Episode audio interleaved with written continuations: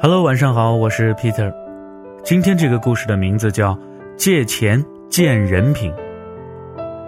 昨天呢，A 先生又给我打电话了，我刚接电话，就传来他那边似乎天经地义的一句话：“哎，Peter，借我一万块钱周转一下，下个月还给你。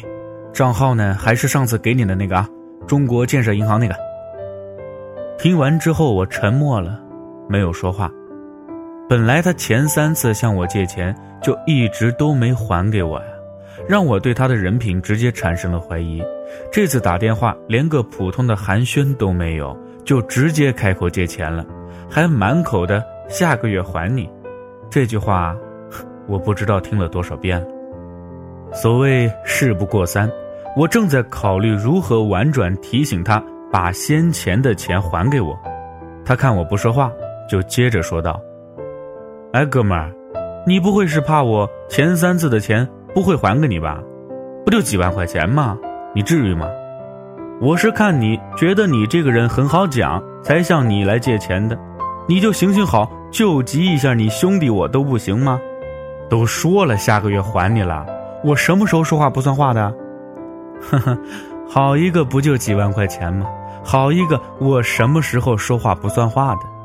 我刚想告诉他，我挣那几万块钱，不知道给别人写了多少文章，晚上熬了多少夜，帮人画图校正才挣来的。我还想告诉他，正是因为我好讲，正是因为我真的相信他这个兄弟，前三次才二话不说就借钱给他的。可后来想了想，还是算了，说话不必说的那么绝，毕竟朋友一场。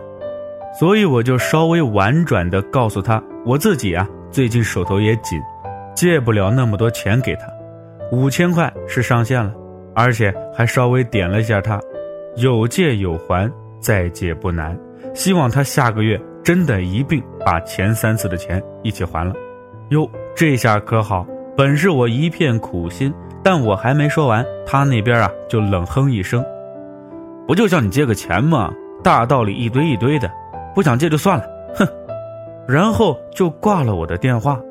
更让我惊讶的是，挂了电话刚不久，我就在朋友圈看到他的更新状态。某某某看着挺好讲的，没想到啊，根本就是装出来的，私底下一毛不拔，呵呵了。我没再解释什么，想着忍忍过去了就好了。可这一两天里，在我和他有共同好友的几个群里。我每次在群里和其他人闲聊打屁，他都会冷不丁跳出来说些埋汰揶揄我的话，反正啊，就是想让我当众出丑的那种。我不去搭理他，他就表现得越猖狂。后来群里的一个朋友啊，实在看不下去了，跳出来说了一句：“哎，A 先生，人家不就是没借你钱吗？到底谁错谁没理，我就不说了。前两次你借我的钱。”我也不再问你讨要了，但请你不要再这么厚脸皮，还在群里指桑骂槐了，好吗？这不说还好，这个朋友一说，群里立刻有其他哥们儿跳出来，发了一连串似笑时嘲的表情，求你还我钱吧。A 先生看事态不对，立刻就没再说话了。后来我看了一下群人数啊，少了一个，看来他是偷偷退群了。他退群之后，群里的朋友啊，陆续都表示被他借过钱，数量有大有小，但却鲜有偿还。我叹息了一声，看来他在我们这群朋友里名声算是臭了。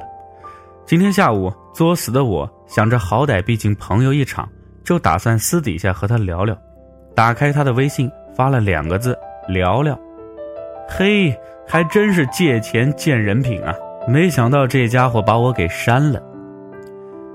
今天呢，我不想再多说些什么，更不想长篇大论去营造所谓的道德制高点。